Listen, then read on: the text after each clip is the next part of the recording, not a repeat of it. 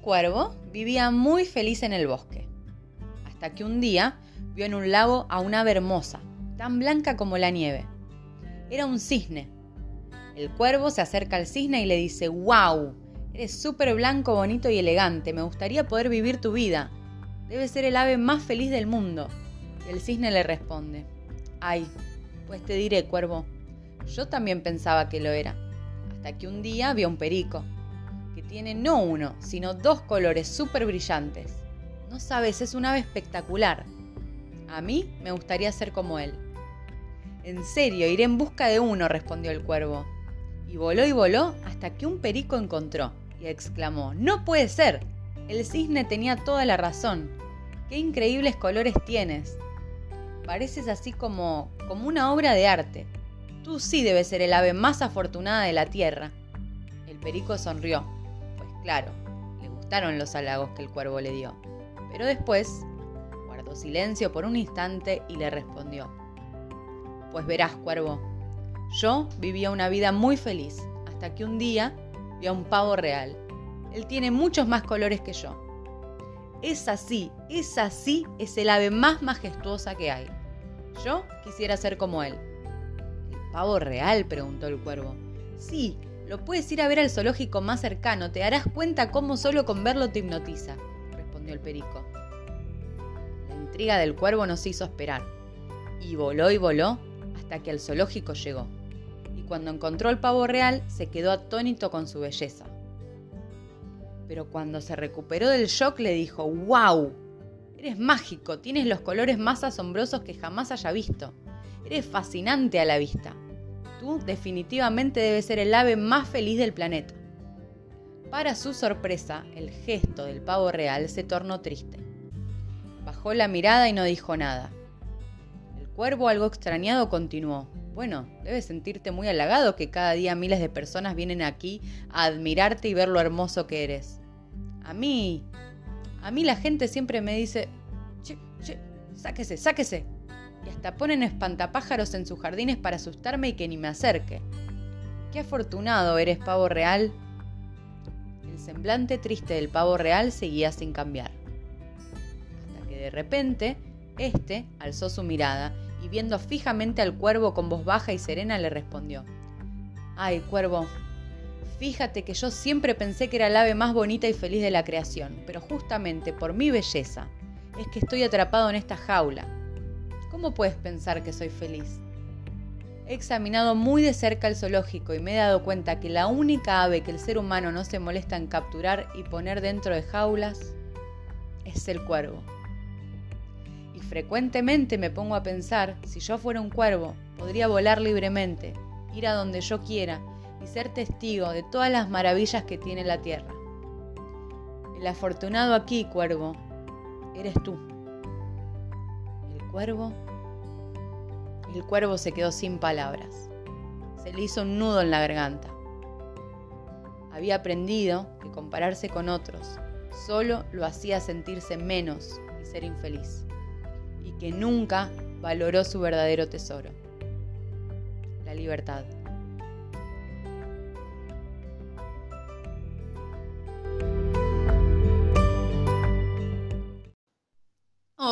Hola mi gente, ¿cómo les va? Bienvenidos a un nuevo episodio de Visión Acuariana. Antes de empezar, muchísimas gracias a todas las personas hermosas que me escriben, que me comparten sus historias, que me dicen que se están transformando, que les hizo bien un episodio, que de repente flash, la chica del bikini azul y todo cambió. Yo la verdad que lo hago eh, un poco con esa intención porque a mí me transforma y comparto lo que me transforma a mí, así que sé que si a mí me pasa a otros también. Y mm, si todavía no me estás siguiendo en Spotify, no lo puedo creer que me estás escuchando uno y otro y otro y otro episodio y no me estás ayudando a crecer. O sea, dale, necesito de tu seguir en Spotify. Y ahora sí, muchísimas gracias. ¿Qué tema el de hoy? La comparación. Creo que todos caemos en, compararnos con otros. Yo muchísimo, así que me pongo en primer lugar y, como me hizo daño muchísimas veces, dije, de este tema tengo que hablar porque hay ciertas herramientas que encontré como para un poco sortearle a esta cuestión. Y cuando me veo que me estoy comparando, digo, ah, y recuerdo. Y mm, creo que lo, primero que pasa cuando te empezás a comparar con otras personas es que te quitas eh, poder, te quitas lo, lo valioso que es ser vos, como ese regalo de que todos somos únicos, te lo quitas porque mm, te empezás a comparar con otros y empezás a ver la vida de otros como, como mejor o como peor. Guarda. Pero viste como que el ser humano tiende a ver como del el, pasto más verde del otro lado. Y, que es una mentira eso, y me, me, encantó una vez que escuché que en realidad el pasto está más verde del lado que lo riegas. Y entonces estar mirando a otros es estar regando el pasto de otros y obviamente se va a ver más verde. Pero ¿qué pasa si vos te ocupás de regar tu propio pasto, tu propio césped? Y creo que ahí está el truco, que tiene que ver un montón con, con el amor propio. Yo creo que hasta tenemos miedo, porque culturalmente no nos enseñan cómo hacerlo, no nos enseñan cómo, cómo cuidar nuestras finanzas, cómo cuidar nuestra salud, no nos educan en todas esas cosas. Y es muy común que, que nos sintamos perdidos a determinada edad o siempre, como que no nos sintamos a gusto dentro de nuestro propio cuerpo. Creo que es eh, al único eh, animal que le sucede esto, de, tener conflictos con, habitarse, con ser uno mismo. Y es claramente por la cultura, por este juego de, de las creencias, y por este juego de, de que vinimos a descubrir que tenemos la capacidad de crear y de crear constantemente. ¿Y qué pasaría si yo empiezo a enamorarme de mí? ¿Qué pasaría si yo empiezo a regar mis cosas y a ocuparme de mis cosas? Tendría primero muchísimo menos tiempo de andar mirando a los demás. Em, Pensé en, grabar y en hacer un episodio sobre la comparación, porque últimamente me viene pasando que dentro del ambiente laboral no me siento identificada con mis compañeros, no me gusta de lo que hablan, eh, como que me aburro o siento que son temas vacíos o, o siento que tienen poca ambición y entonces no me inspiran. Y yo he caído muchas veces en esto y creo que que lidio que es muy difícil lidiar con las mentalidades de las personas y el sentirse a gusto. Pero ¿qué pasa? Cuando me doy cuenta que estoy de repente sintiéndome más inteligente o de repente sintiéndome mejor o, o más profunda o más espiritual o más ambiciosa que los demás, ¿saben de qué me doy cuenta? que una de las primeras cosas que suceden es que la comparación y el hecho de compararte te aísla. Y el ser humano no está diseñado para aislarse y para estar solo. Y que es muy peligrosa esa línea, porque me estoy comparando en este momento con gente que yo considero de alguna manera inferiores y yo superior. También podría hacerlo al revés que lo he hecho también en mi vida, idealizar a otras personas y ponerlas en un lugar superior a mí, y entonces caía en lo mismo, me sentía sola porque no estoy al nivel, y entonces me aislaba. Y el hecho de aislarte hace que te encierres en tu maraña de pensamientos y que siempre tenés razón, y de alguna manera te privás de crecer. Así que esto como primer medida, la comparación te aísla. Otra cosa que hace la comparación es sacarte la identidad, que para mí es lo más maravilloso que tenemos. Porque te empezás a perder, es como que de repente nos empezamos a ver todos iguales, como si fuéramos una copia. Porque vos empezás a ver lo que hace otro y de repente asociás como el éxito o, o lo que sea a tener ciertas cosas y, Y habla de un conflicto de identidad, habla de, de lo poco que nos escuchamos y que nos queremos y que validamos lo que nos gusta y lo que nos pasa. Hay un experimento muy interesante que es súper simple, pero que realmente cuando yo lo escuché dije, claro, esto es. Resulta que meten en una, no me acuerdo ahora quién hizo el experimento, pero va de lo siguiente. Metieron en una habitación a una persona con otra, que la otra persona era un actor. Y entonces el, ejercicio consistía en, había de un lado una línea diseñada y del otro lado tres líneas. Y el ejercicio era que vos tenías que decir, no digo adivinar porque es observar, qué línea del grupo donde estaban las tres líneas era de la misma medida que la otra que estaba separada y sola. Y entonces, esta persona que la meten ahí dice, esta, esta, sin duda es esta. Y el actor, la otra persona, dice, no, no, es la otra. Y este dice, no, no, no, o sea, claramente es obvio que es esta.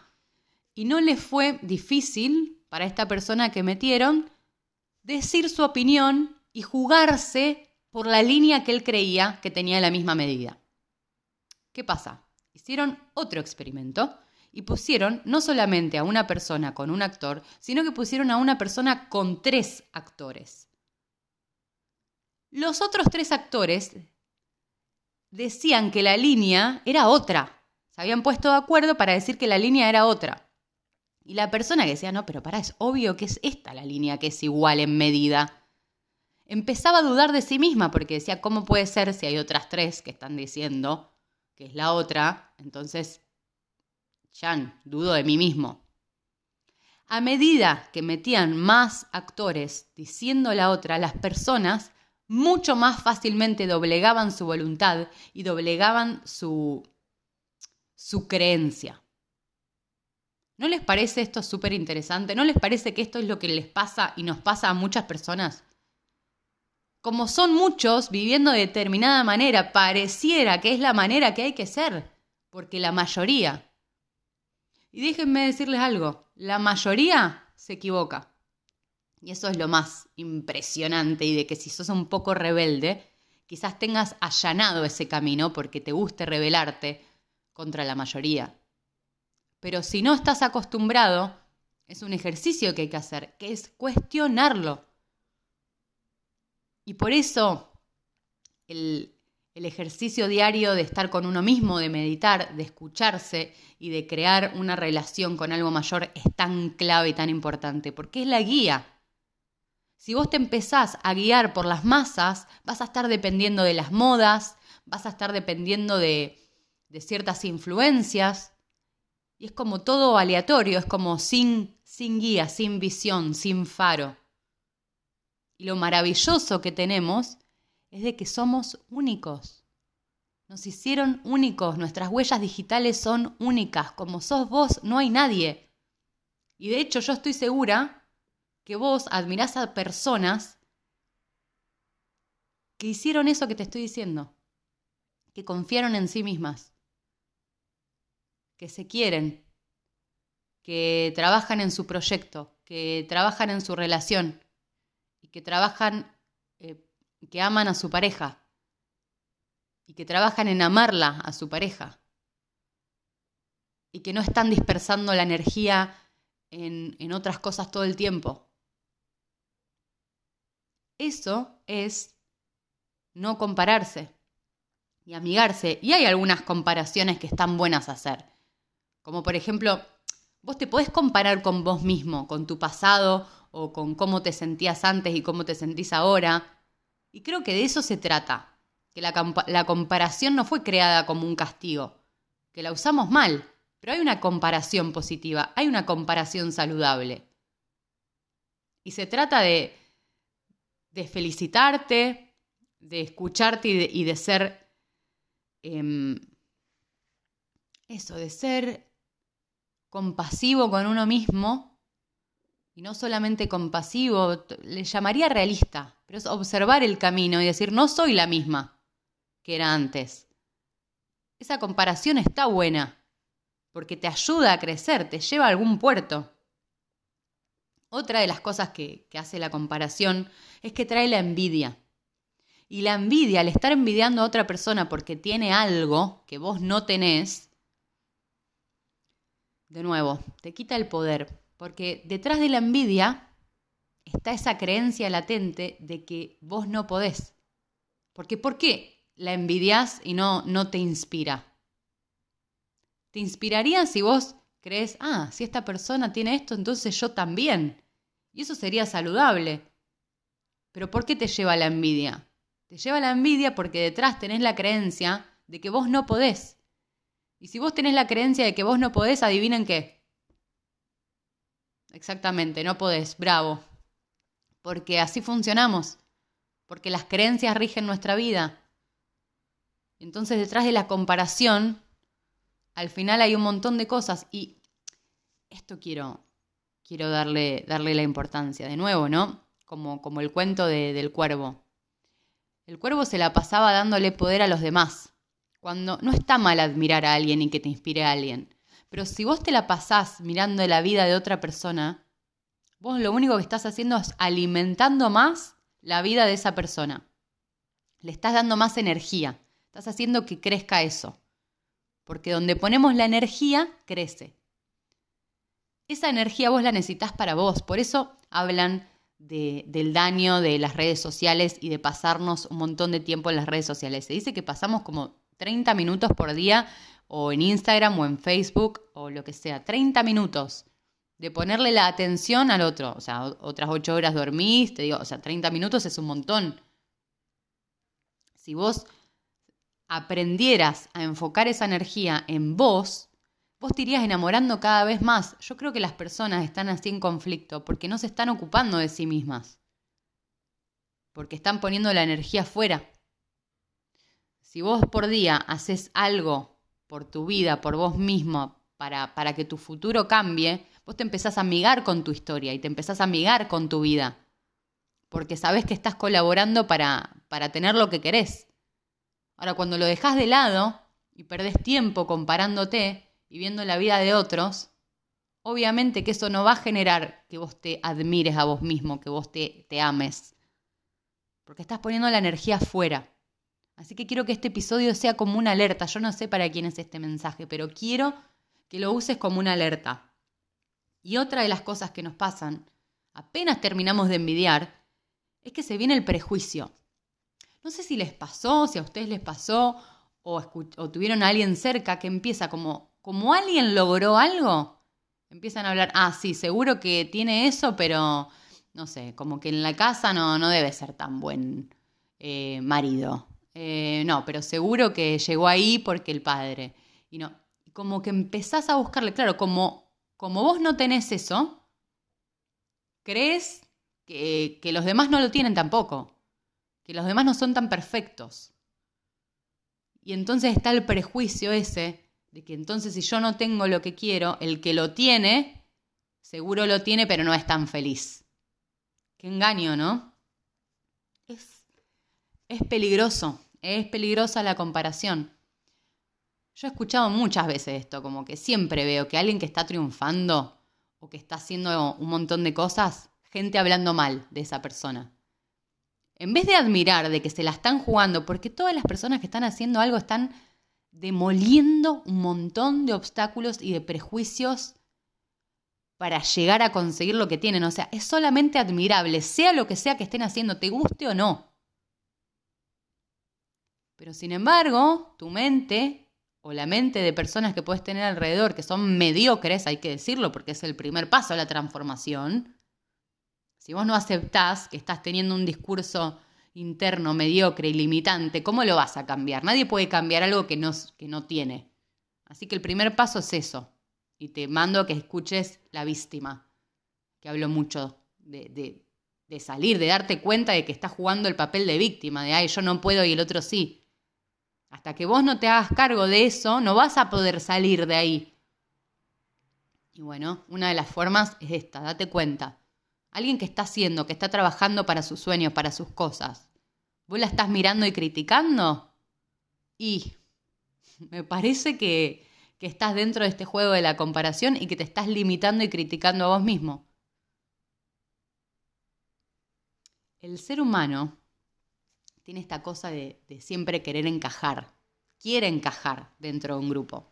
Y así como en este experimento las personas doblegaban su creencia de la que era obvio que era la línea correcta, la que medía igual, puede que a vos te esté sucediendo en tu grupo de amigos o en tu trabajo y que estés que empieces a abandonar valores y creencias que vos tenías solamente por encajar, porque la mayoría de tu alrededor es de tal manera.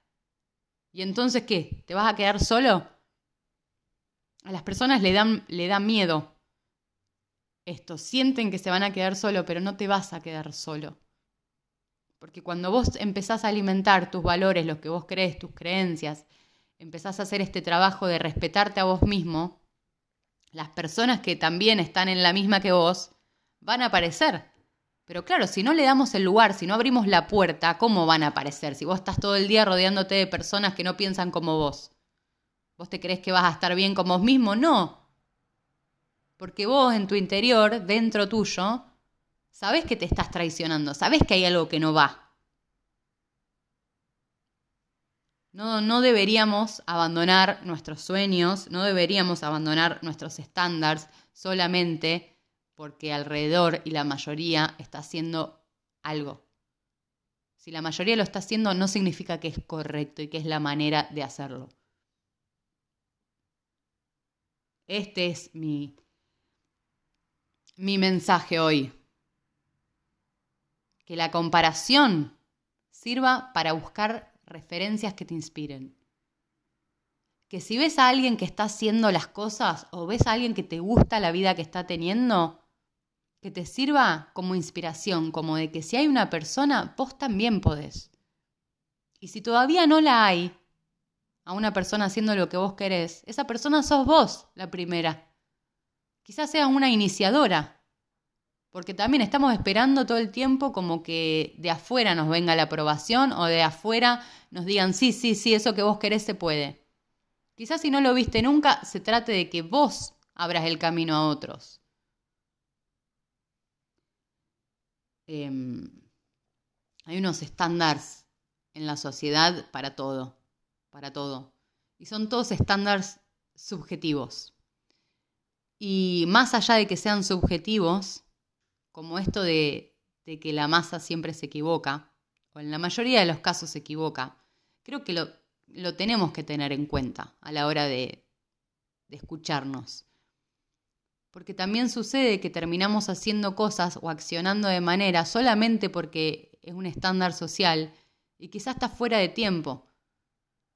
Quizás eh, te casás fuera de tiempo, tenés hijos fuera de tiempo, te comprometés con una profesión fuera de tiempo, solo porque es el tiempo de los estándares sociales en el cual, en el cual vivís, porque también cambia, depende del país, depende de la zona, cambia todo.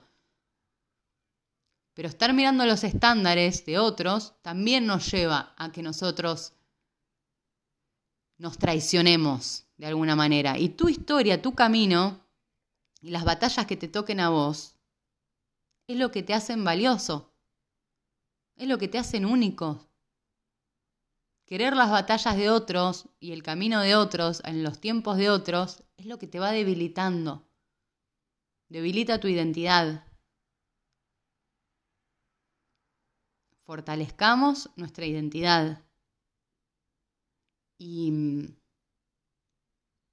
así como no nos enseñaron todo esto, y no nos enseñaron en la escuela o en nuestra casa, no porque hay, hay una conspiración para que los seres humanos sean esclavos. No, no, no. Nosotros nacemos, somos esclavos porque somos nosotros, sino de estar de nuevo en la víctima, esas teorías conspirativas de que hay los demás.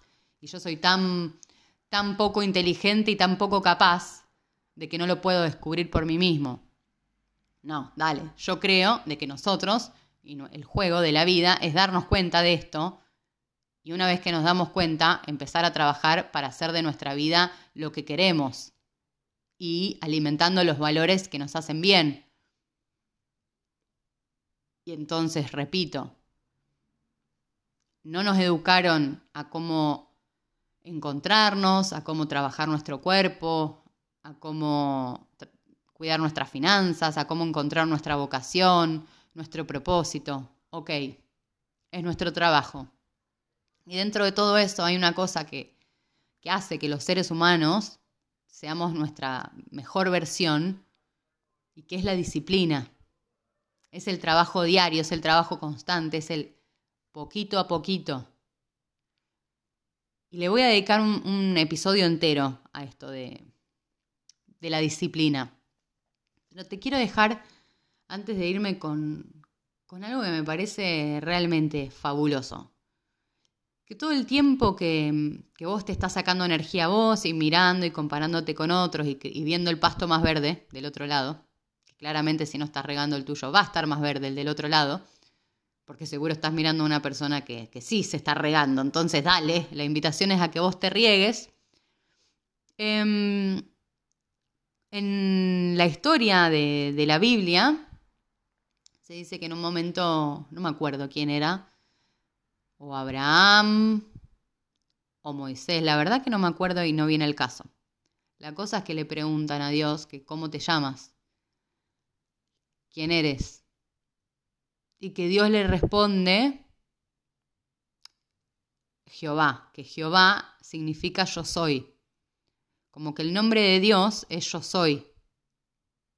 Y cuando estudiamos metafísica y física cuántica y cambio de programación y neurolingüística y todas las vainas que vos quieras, y budismo y lo que vos quieras, porque todo dice lo mismo, esta es la magia, no importa si es la Biblia judía, la católica, no importa, la verdad es una y nos dice que nuestras afirmaciones y lo que nosotros digamos de nosotros mismos es.